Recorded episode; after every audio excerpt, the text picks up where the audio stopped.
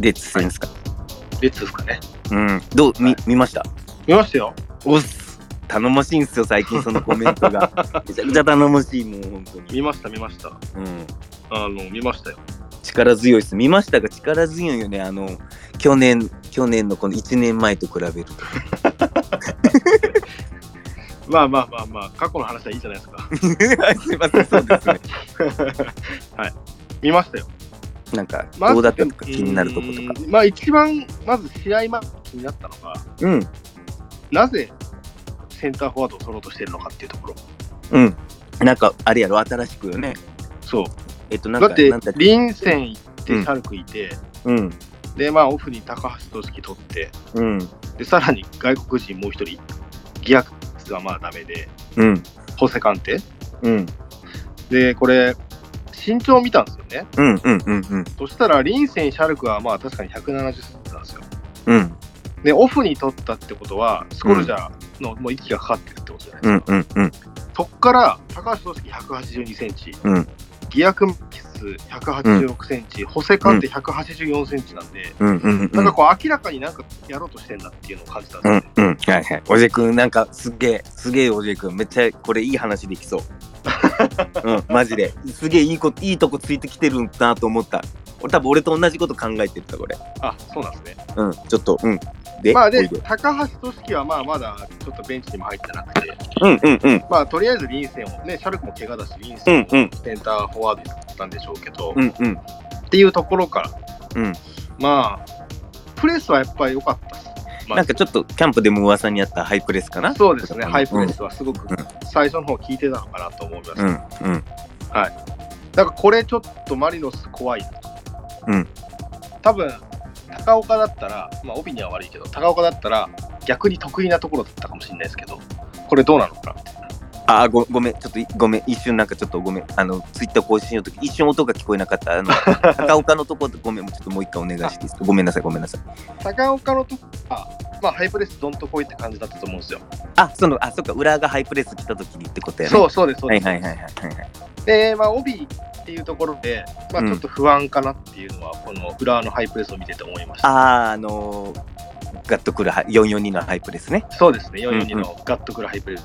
うん小泉もガッとくるし、うんうん。うん。っていうところ、うんうんうんまず怖いなっていうのは聞いてうんましたね。うんうんうん。割とその、じゃあ裏の保持のところはどうかっていうと、うん。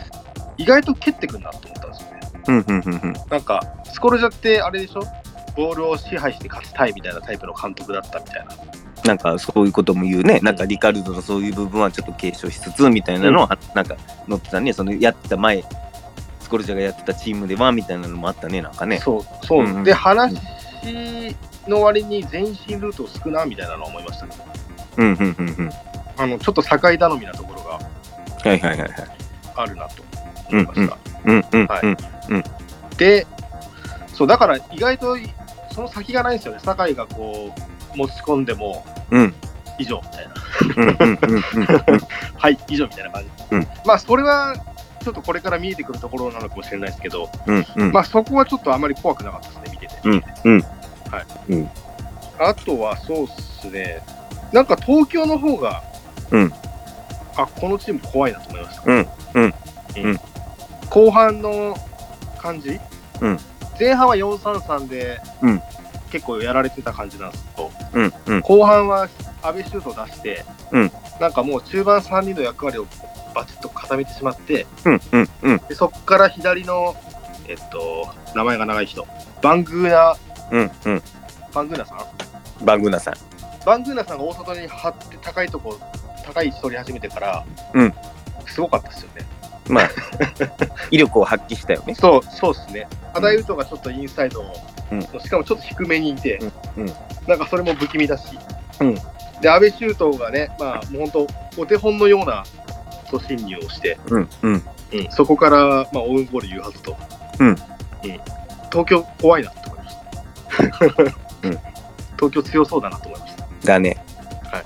あとは、まあ、ちょっと裏の話に戻ると、うんホイブローテンのやっぱ左足怖えなとは思いました。うんうんうんうん。これ一発で全然ひっくり返されるなっていうのが、新加入。っていうか、一個そういうボールあったね。オフサイドありましたありましたかなっていうか。オフサイドにはなりましたけど、なったね。飛び出しんとこか。ね。そうですね。あれはちょっと怖いですね。うん。で、モーベルグってどうなんですかね？どうなんですか、モーベルグ。なんか、普通にうん監督、監督のコメントでも言われてませんでした？なんかあ守備の強度を上げるためにましたみたいな。うんうん。なんか合ってないと思われてるのかなとか思ったり。うんうんスコルジャに。これじゃ監督の的ね。うん。うんどうなんでしょう？うんはい。途中で変わったしね。そうだ、このところで、うん監督コメントで、うん。まあ、守備の強度を上げようとして変えましたみたいな。うんうんうんうん。って言われてたんで、うんあーなんか、どうなんだろうなっていう。うんうんうん。うん。そうね。えっと、まあなんだろう。自分のまあ単純なこう裏と、一応ちょっと2回見たんですけど、はいまあ確かに、えー前半立ち上がりのこの442のハイプレスっていうのは、まあすごく均整取れてるなと思ったし、はい。まあ強度もどっかいとかみんなで連動してるなっていうのを思いました。思った。はい。で、やっぱこの小泉かな？トップ下に入ってる。うん。まあ、守備のとこではやっぱりこのまあ小泉臨戦としっかりこうね背中で後ろをね見ながらこうしっかりアンカーが消せたらまあ東かな？この東京で言ったら、アンカーが消せたらしっかりセンターバックにプレススタート。であの中を切って外誘導にしてどんどん大久保ねまあ外誘導にしてサイドハーフが出ていく、でもし横のアンカーに渡ったらちゃんとツートップのとこがついていくし。で、まあ、うん。外に渡ったらサンドしてサイドハーフがプレスバックしてさ、ね、サンドしてで、はい。44の距離を縮めてっていうか、うん。まあすごくなんか金星も取れててすごくまうん。あハイプレスとしては立ち上がりはいいいいいいのかなっていいなと思った。うん、でえっとあとまあこの裏がこの問題はねこのハイプレスまあざっとした感想で言うと裏このとりあえず昨日この東京の試合で言うと、はいハイプレスでいいとこで奪えないと点取る点取れないなと思ったのよね。うん。なんか本当に前の方で奪って、うん。ってやんないとってことですよね。そうね、うん。で、あとは、そのハイプレスで奪った時も、はい。まあ、この小泉とかとこの臨戦の特性とかも生かして、多分はい点取るのはそのボール奪った後の逆サイドのウイングが点決めるパターンなのかなって思うんだよね。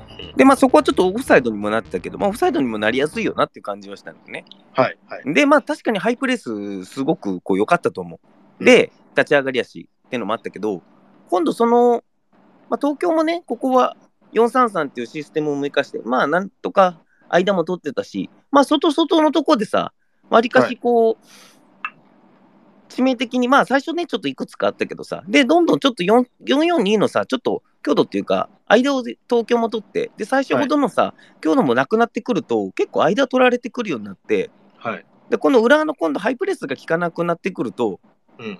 まあ、今度、その、これ、裏の保持、保持なんだけど、うん。うんで、このチームって 誰がどうやって点取るんだろうっていうシンプルなね、感想というか、いや、僕もそう思いますよ。あのーうん俺さ、なんかスタジアムで見てるのずっとさ、うん言ってたんだけど、小泉ってやっぱめっちゃいいのよ。そのハイプレスとしてさ、守備としてしっかり切りながら行ってくれるし、はい。で岩尾もさ、いるし、うんそのツーセンターでショルツとホイブラーテンもいるし、だ小泉がさ、この、特に東京がさ、その前半さ、ディエゴ・オリベイラの方がさ、この岩を見ようとしたのもあって、はいはいで、やっぱ岩尾ちょっとうまいけど、どっちかってオリベイラが捕まえづらくってっていうところも結構多かったと思うよね。はい。はい。で、まあ、そのとこで逆にちょっと小泉とかも、まあ、ここ小泉と大久保とか入れ替わったけど、だ小泉がトップ下の場合はさ、まあ、はいわりかしその小泉特徴かな。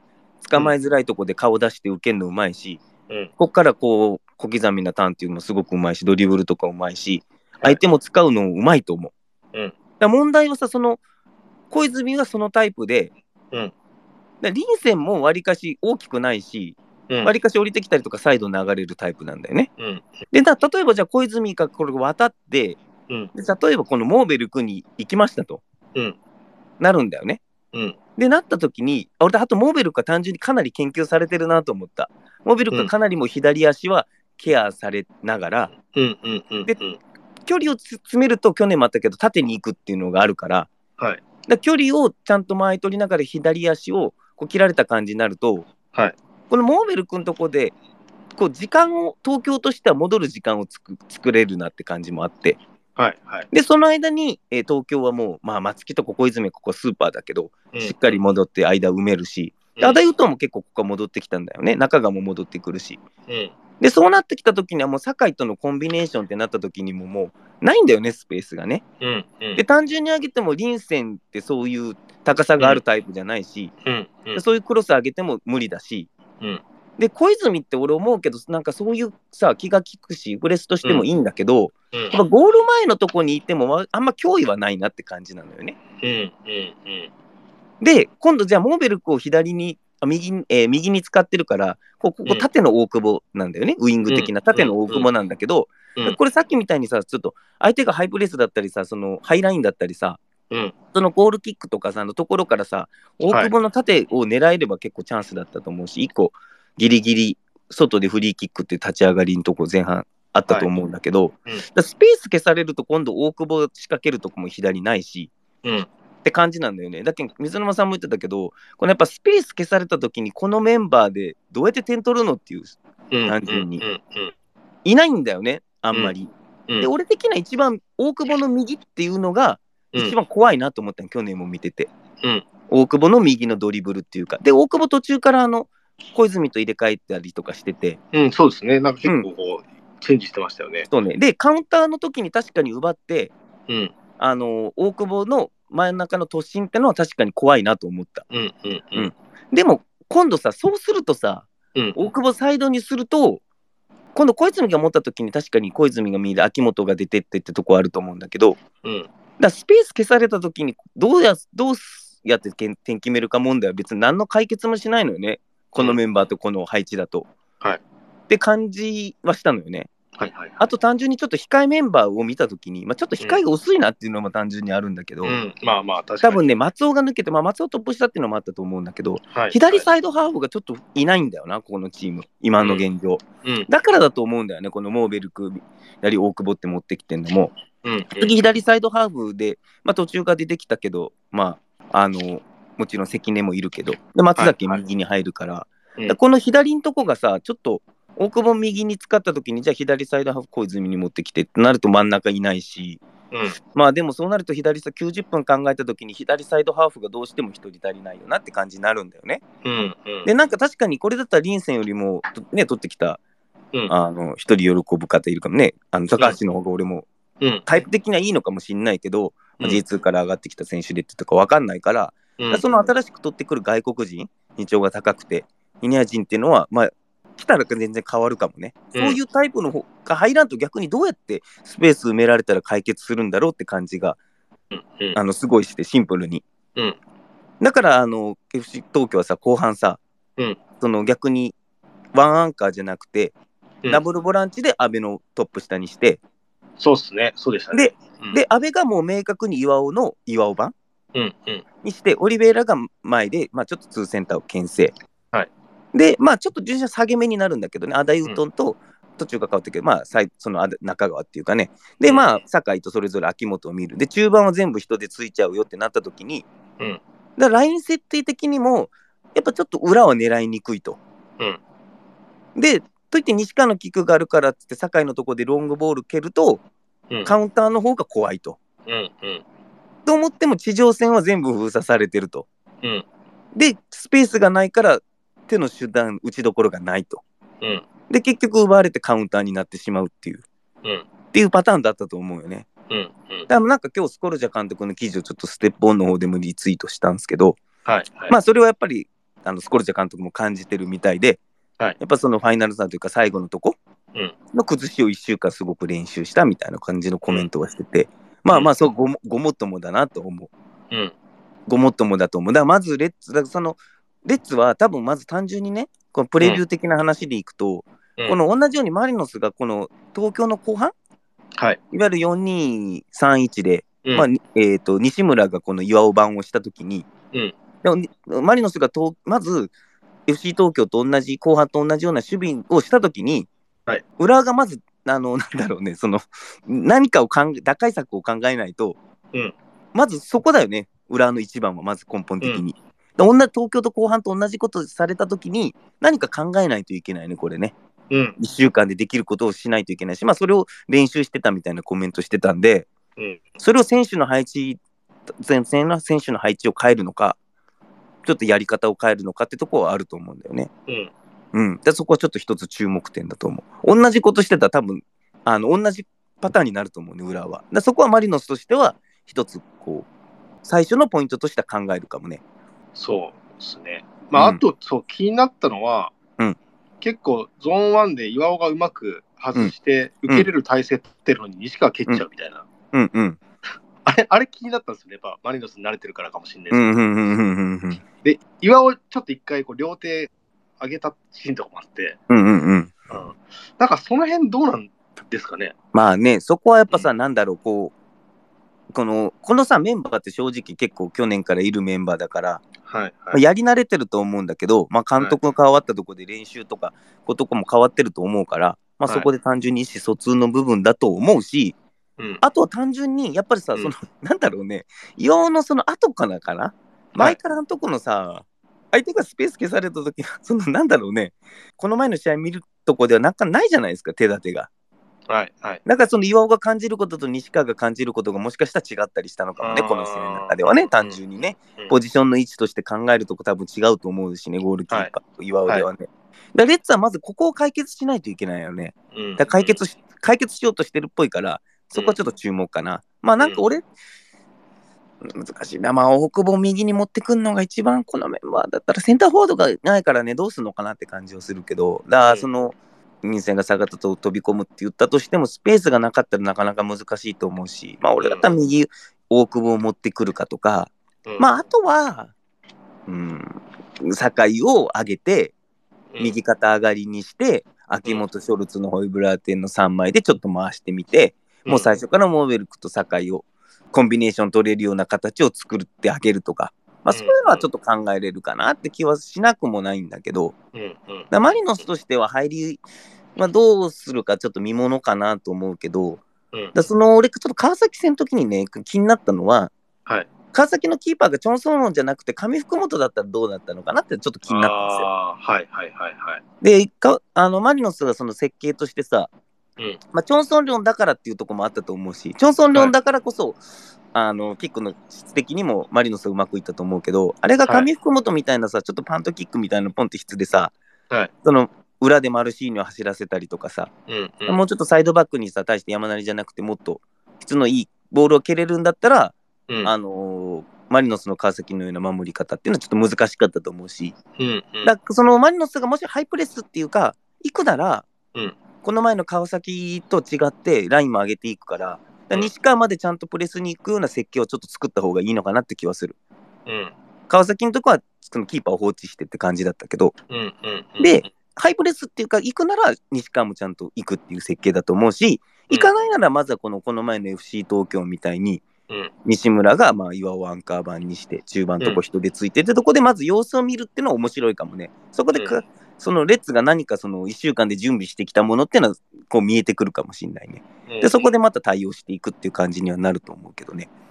その、であとレッツのハイプレスに関しては確かにあのここは攻防として面白いと思うけどまあちょっとじゃあもうコメントしてて俺はあんま関係ないと思ってんだけどまあそのマリノスとしてやっぱりこのなんだろうねこのレッツが4-4で見てコンパクトの時はいいと思うんだよね。うん前半の立ち上がりみたいに、ちょっとさ、コンパクトじゃなくなって強度が落ちた時にやっぱりその渡辺浩太木田あと西村が絡んできてこの3人になるとこかな、うん。で中盤2と3のとこになるっていうレッツが2度マリノスが3になるとこって、間が空いてくるとやっぱマリノスのコンビネーション精度の方が上回ってくると思うしうん。あとこのレッツのやっぱ2センターかな強いと思うし、ビルドのとこも言った通りうまいと思うんだけどうんうん。降りてくるセンターフォワードっていうかあの東京の1点目とか見てもちょっとそうなんだけど、うん。あなんとなくやっぱ背後にスピードの不安を感じてんのかなって気はするんだよね。うーん。なんとなく対応的に、うん。だからそのアンデルソン・ロペスが降りてきて右サイドバックから斜めのパスをその打ち込んだうん。時に、まあ、うん。これはなんか入入るんじゃないかなって気もしなくもないんだけど、うん。うん、アンデルソン・ロペス対このホイブラーテンなのかショルツなのかっても含めて、だここはちょっとマリノスとしては見ものだと思うし、だから浦和と福山もなんかスコロジャ監督コメントしてたのは、まあ、ちょっとそのプレスをかける、うん。その時間も90分間でちょっと考えてった方がいいみたいなコメントしてたから、だからはい。この前的にもやっぱ前半のハイプレスうまくいってたけど、どんどん落ちてくるうちに自分たちのリズムじゃなくなったってとこも感じてんだろうね、もしかしたら。うん。うん。うん。うんうんうん。そう、だからちょっと今コメントであるんだけど、正直言ってあの高橋君、今度はベンチ入りした方がいいんじゃないかなって思うね、うんうん。浦和的には。うん、あの今のサッカーするならね、うん。って感じはした。あとはマリノス的に何かは多分準備してくるでしょ、この川崎と甲府戦を見たときに。うん。必ずまあ今のアタッキングフットボールとか第二形態を振りかざしていくと思うし、メンバー的に。うん。うん。うん。うん。まあ、ベンチメンバーもね、うん。徐々に戻ってきてるんすよね。キーパー取りましたからね、マリノスね。とったね、うん。どうなんすかね。えっ、と、あ、帯さん？うんえっ、と、なんかコメント、なんかツイートしてたよね、はいはい帯に対して。あ、そうそうそう、なんかツイートしてなかった。帯に、帯に対して。いや、帯に対してっていうか、なんかそのキーパーに対してコメントしてなかった。あんなツイートしてなかああ、った。しましたよ。あ、しましたよ。そうそう。それも聞きたいなと思ったんだ。何を聞くんですか？いや、聞くっていうか、そのなんか例えばその浦和戦で帯、ほら、さっきの話だけど、ハイプレスかかった時にっていうか、帯とこ、なんかこう、帯に、まあ、試練ってわけじゃないけど、みたいなツイートしなかったっけ？違ったっけ？俺の見間違いだっけ？いや、だから、単純にうん。川崎戦見て、うん。長いの蹴る頻度の方が高かったんですよね、やっぱりね。うんうんうんうん。で、何回か足元で繋いだ時もあったんですけど、うんうんうん。まあ、結局長いの蹴ったりとか、うんうん。あんまりこう、うまくいかなかったりとかしてたんで、うん。うんこれってどうなんだろうなって思って。ああ、なるほどね。そこが高岡との違いってことを言ってたんだね。そういうことね。そうですね。だから、ねはいはい。いや、これってどうなんだろうな、裏のハイプレス怖いなとかって思ってたら一森取ったんで、うんうんうんうん。ああ、これ結構ガチなやつかなと思ったんですよね。はいはいはいはい。なるほどね一。一森がね、うんうんもうマジマジでいきなりレギュラー、まあ、今週末はないと思いますけど、うんうんうんうん。全然あるんじゃないかなと思ったんですよね。うんうんうんうん。うん、なんかその甲府戦では、まあ、相手も J2 だし、こうあまり表に出なかったところが、ちょっと川崎戦で僕は出たような気がしたので、はいはいはいはい。うん、どうなのかなとなるほど。ね。そこまで含めてってことだね。はいうん。まあ、俺もね、なんかその、そこ注目点というか、やっぱさ、川崎のとこはさ、この433でさ、終盤のとこはここもマリノスとマッチするんだよね。うんうんうん、だから、木段とこ、とこも、その降りてきたとこもついてきて、で、やっぱここの、なんだろうね、立花田脇坂、特にこの3人のうち2人、はい。うわ、ちょっとスーパーかなと思った。J リーグの中で。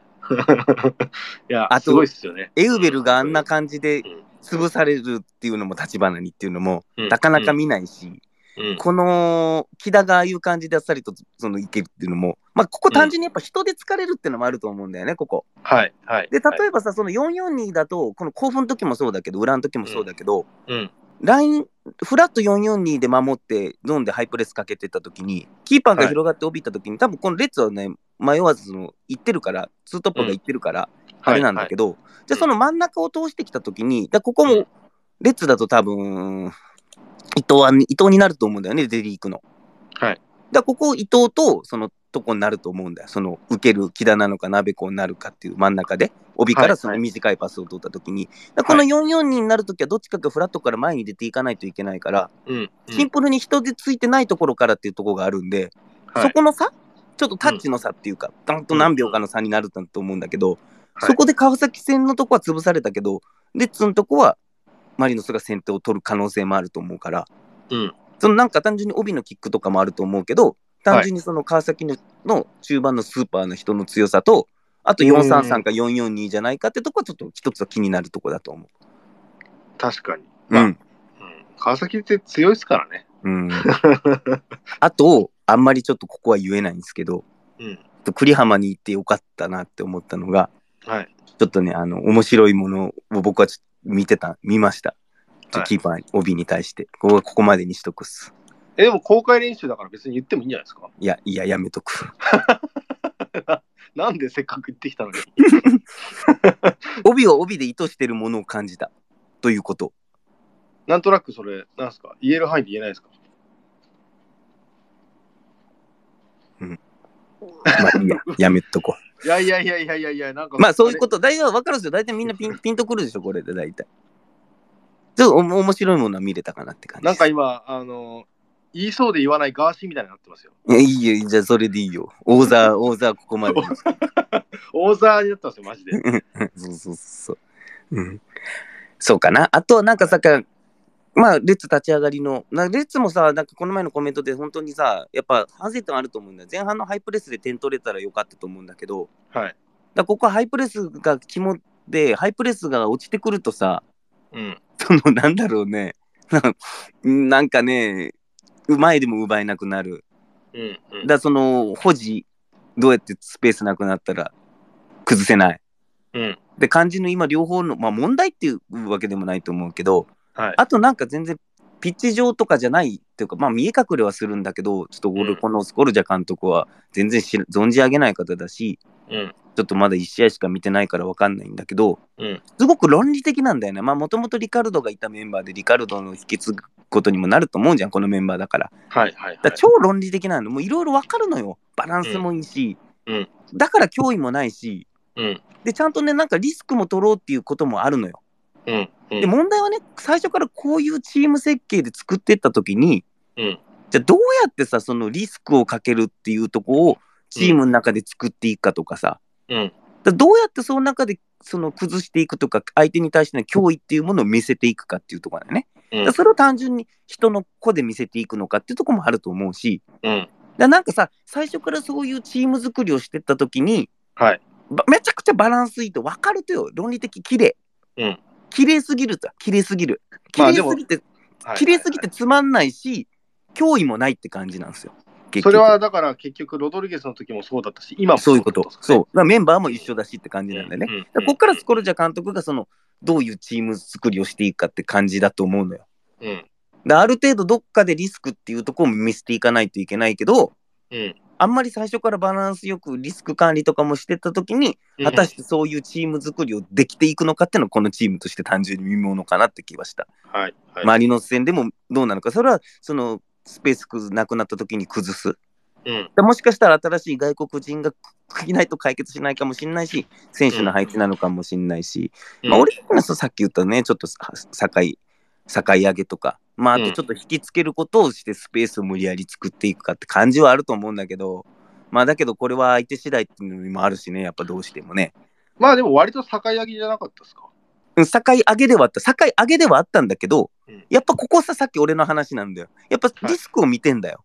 うんだからゴールゴールキックの時にさ、境を上げるのとか昔からやってることじゃん。日本代表でもやるし、高いとこでも取るし、はいでやっぱさ、その東京もさ、4-3-3で守るからさ、うんその前半ちょっとバランス悪かったけど、ではい4-3-3で守られる以上、どうしてもサイドバックってゾーン1は最初ちょっとサポートで下がっていかないといけないとこあるじゃないですか。はい。はい。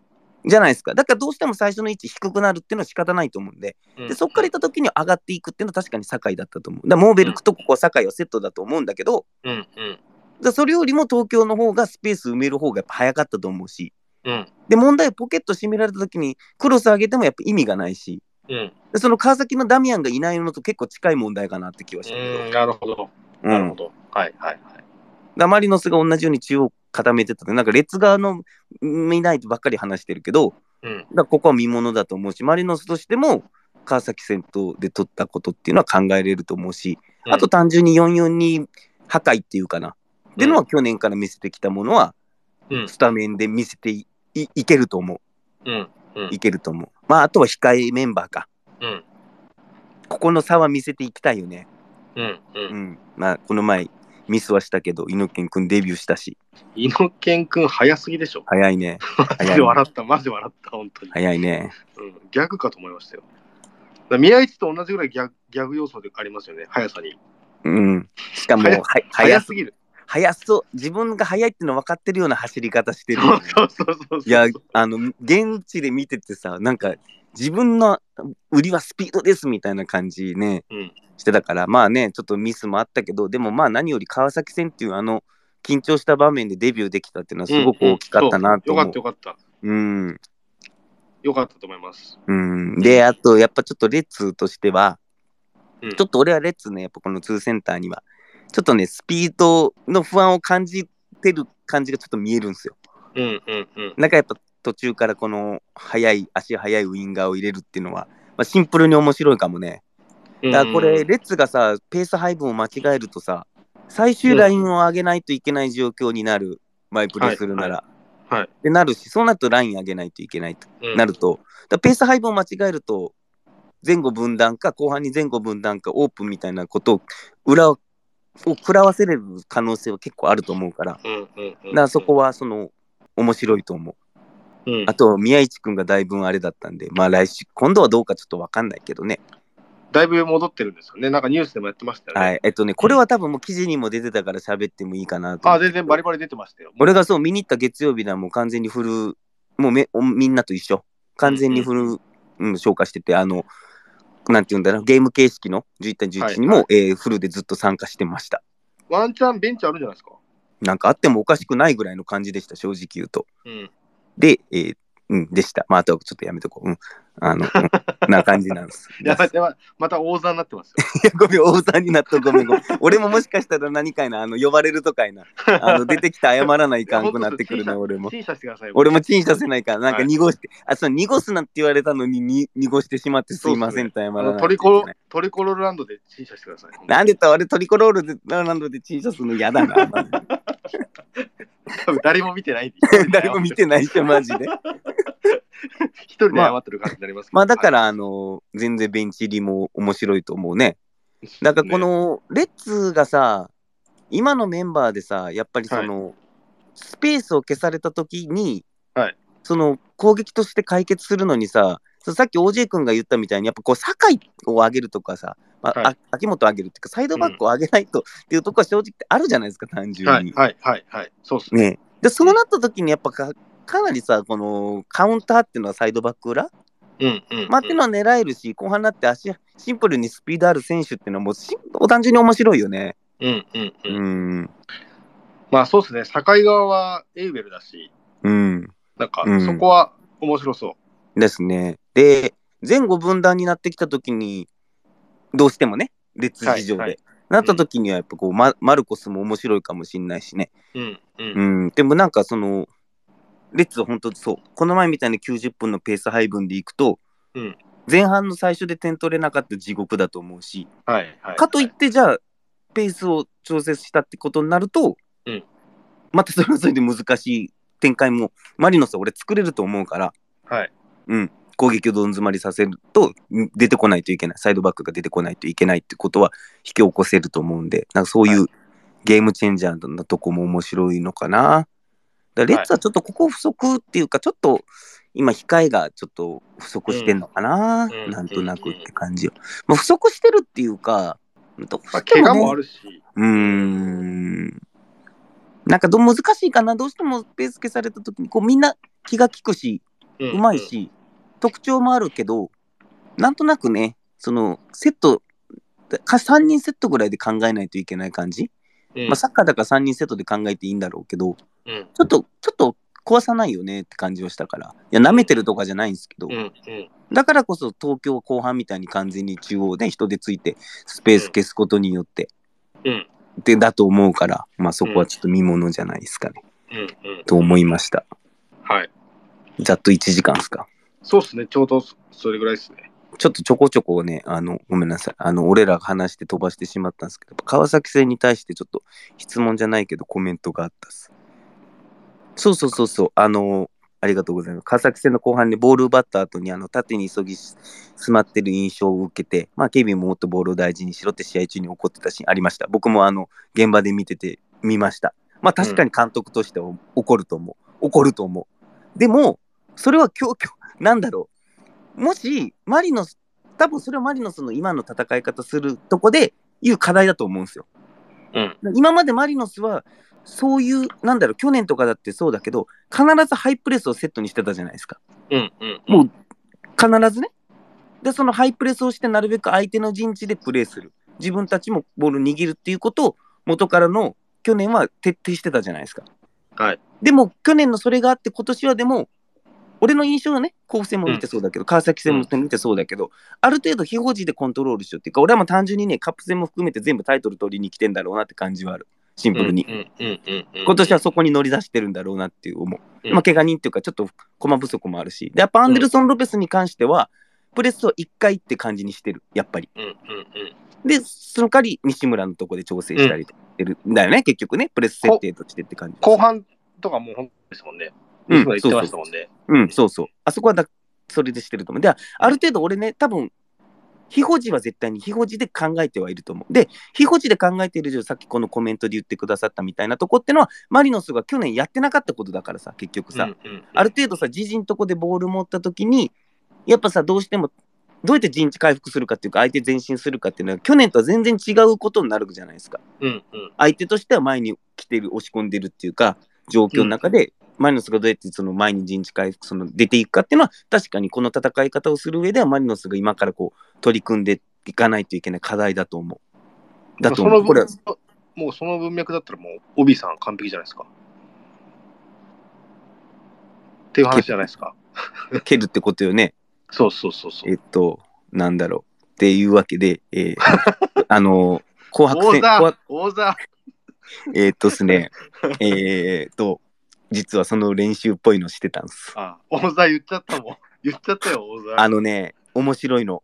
はい。やっぱね、かなりね、逆にね、帯はね、遠い、距離があるボールを蹴って、はいはいはいそれに対して受けるのは、えーお外のウイングだったりとか、はい。だったり、ちょっとね、まあ、えー違う選手、サイドバックのとこだったりしてて、で、はいそれに対してすごくこう、みんながあの、拍手というか、よし、よし、みたないるな感じで。ほどね。だから、わかりました。僕がその感じた違和感っていうのが、多分、うん。途上だなんですね、多分ね。要は、川崎戦でもちょっと出てたってことですね、その。川崎戦のさ、あの、外に出す、サイドバック、はいはいはい、はい。飛ばすやつ？だ俺はシンプルにね、だから OJ 君の一つ理由もあるんだよ。だ確かにさ、あの433に対してね、はい。あのー特に宮代が行かない間、うんうん。まあ、例えば木田ゴリタタ君に通して反転できればよかったと思うし、はい。だけど、やっぱね、あそこさ、でもさ、一発取られるともう致命的じゃないですか。うんうんうん。失点じゃないですか。で、確かにマリノスはリリードしてる状況で、あれを連発する必要もないやん、正直。まあ、そうそうですね。2点もリードしてましたしね。そうそうそうそう。っていうのもあると思う。で、はい単純に遠くのとこ一つ外切りのとこ飛ばすっていうのはさ、うんうん川崎としても嫌だから宮代が行ったと思うし、うんうんうん。で、で川崎あんまりそれやられると433の外切りのとこで、どうしてもさ、うまいこと自分の中の中で取れないっていうところがあるから、だから宮代がやったと思うし、で、うんマリノスにとってもさ、確かにあそこでさ、じゃあ行ったからといって、で川崎もさ、インサイドハーフが来るからさ、はい。で行ってエウベルとかもさ、水沼も孤立してさ、じゃあそこからうまく前進できたかってさ、マリノスも別に対してそうじゃないんだよね、正直言はいうと。。はい。なんだけど、そこに対してはき木田も鍋子とかも一気に外側でカバー行くと、うんじゃあそこからじゃあマリノスもじゃあ致命的なその失点事象が起こるようなとこが起きるかってそうでもないんだよね。はい。はい。だからそのあれは帯のそのキックってすごい良かったと思うしチームとしてもリードしてたから、そのできてできたこと時間の使い方として俺マリノスはうまいと思うしはい。今年はそういうのやっていくチームって感じだと思うんだよね。なるほど。うん、だからでも、でもさっき言ったみたいなコメ、このコメントで言ってみたいな、その今から、そのじゃあ、去年みたいな違うハイプレスをセットにしなくて、自分たちの自陣で表示でコントロールしながらするときに、じゃあ縦に急ぎしないで、じゃあどボールを大事にしろっていうのを、多分トレーニングでもやってるから、うんうんうん。で、それをじゃあ実践の中でやっていくのはそういうのが必要になっていくと思います、僕も。はいでそれはやっぱ開幕戦では川崎相手だし、なかなか難しかったと思うし、これからマリノスはそういうのはもっと磨いていかないといけないでしょうね。まあでもいい課題やと思うこれは。いや、僕今ちょっと本当に川崎戦で感じた違和感が結構すっきりした感じしました。はい。ありがとうございます。だからさ、なんか甲府戦でも言ったけど、俺思うんだけど、マリノスは今年やっぱ時間の使い方でサッカーやってるんだよね、結構ね。はいはい。別にさ、守りをベースにしようってわけじゃないんよね、別に。俺が思うにね。守りは守り方で、例えば甲府戦の時は442だったけど、あれは多分もうそ練習もあったと思うし、はい。外切りでいいよみたいな、単純なシンプルな外切りでもいいよってあったと思うし、やっぱ今回1週間あるからさ、相手に合わせて守備の設計して準備できると思うし、はいで相手に合わせて守備の設計もするし、でもちゃんとあの別せ先発メンバーでさ、はい去年のサッカーもできるよっていはいはいはいはい。うのを振りかざして、なんか常にこう、胸にはナイフをっていうか、隠し持ってると。うんうん。でも時間の使い方として、前進方法とか、わざと外外外にやってリスクないようにするとか、はい。そういうなんかね、使い方してる感じには見えた。うんうんうん。だからその帯の使い方とかっていうのも、帯だからこそできるような感じっていうのは、なんかちょっとね、練習では見えたかな。うん川崎戦でもちょっと見えたのかな、そういう部うん分では。うんって感じです。わかりました。うん。ありがとうございます。いえいえ、こちこそありがとうございます。どうすかね？まあ、レレッズ戦なんか他ないんですかね？レッズ戦はまあ、でもそんなところはないですかね。うん。だからまあ今のさ、マリノスのね、うん。この感じ、今のところ第2節、まあ、スーパーカップも含めて川崎戦もさ、はいそれは次のレッズも見てると思うんだけど、だから俺今のサッカーすると今の段階ではさ、うん相手にとってさちょっと不気味だと思うのよ今のマリノス。はいはい。でどうやって来るんだろうこいつらっていう。すげえ不気味やと思うんだよね、だから、若干出落ち感ですよね。この多分2、3節ぐらいは。だけどさそのわかんない相手のどっちかって言ったらさ今までその去年とかまではさ、はい。マリノスははっきりしてて、はい。って感じだったじゃん。はい。で相手としてもマリノスはどう来るかわりかし明確でもマリノスはそれ以上な強度というか新しい面倒を持ってパターンを持って、それを崩していくぞって感じだったし、でそのそういうのがあってこそ今年のサッカーなんだよね。うん。これはレッツのさっきレッツで話した通り、この順番が逆の場合うまくいくのかなって感じなんだけど、うんまあそれ置いといて。うんだ今のところさ、相手が結構さ、マリノスがどう来るかって多分考えてくると。うんうん。って感じだと思うね。レッツも考えてくると思う。マリノスは本当に去年みたいなようにハイプレス来るのかなってとこ考えると思うし、東京戦みたいな同じことやられたことは考えとかないといけないなとかもあると思うし、個人に関してはわりかしその想像はつくと思うね。べあのうん先発メンバーだと。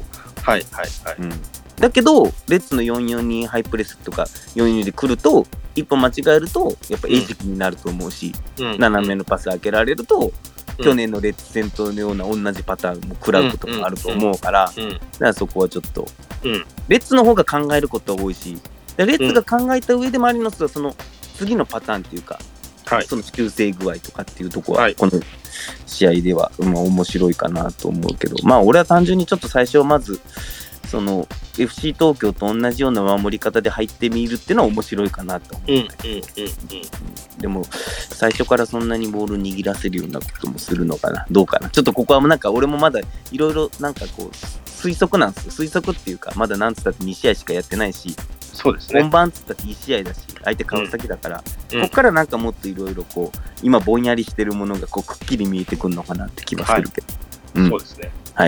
て感じ。ありがとうございます。あれ、いや、こっちこそありがとうございます。なんか、コメント、質問なかったら終わりですかね？そうですね。っていうか、あれっすよ。最近、あの、ポッドキャストの方で流してる曲とかあるんですけど。おあれって、俺が忘れてた、そのこと。あれってあの、福岡に TV っていう DJ がいるんですけど、その方はいはいはいが作った曲なんですよ。へえ。で、買ってください。うん。いいと思ったら。あ、ぜひあわかりました。プレビューを応援したいなと思ったら、その TV さんの作った曲を、アルバム ?EP か。EP だな。EP、EP。EP ですね。俺が。EP って言っちゃった。あ、じゃあ、ちょっと、じゃあ、あれですかね。じゃあ、この後、あの、ステップオンの方で、あの、ちょっと、あ、ちょっと音、じゃあ、曲とかも一回聴けたりするんですかね、この。あ、そう、あの、多分今流れてると思うんですけど、えっと、そうなんですね。ポッドキャストの時はね。あ、ポッドキャスト。じゃあ、あの、これ、これじゃなくて、この、ここれのアーカイブの時のポッドキャストってことそう、ですね。だから、ポッドキャストの一応、はいはいあの説明欄にあの URL 貼ってるんで、はいはい。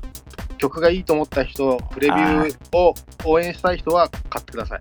ぜひ、あの、お願いします。はいあの、よろしくお願いします。お願いします。はいと、まあ、あと、いいねをお願いします。Spotify の番組のあページのなるなるほど。おはい。ハートマークを押しておいてください。あ、お願いします。はい。っていうね、ちょっとなんか、ベタな告知をしましたあ、けど。そうそう。そうそう。あのね、その TV、はいその TV って人ね、はいあのね、UR ポッドキャストの方にも、あの、曲を提供してるみたいなんですよ。どうもああ、UR フットボールね。UR フッごめんなさい、トボールさん。はい、ごめんなさい、名前間違えて失礼しました。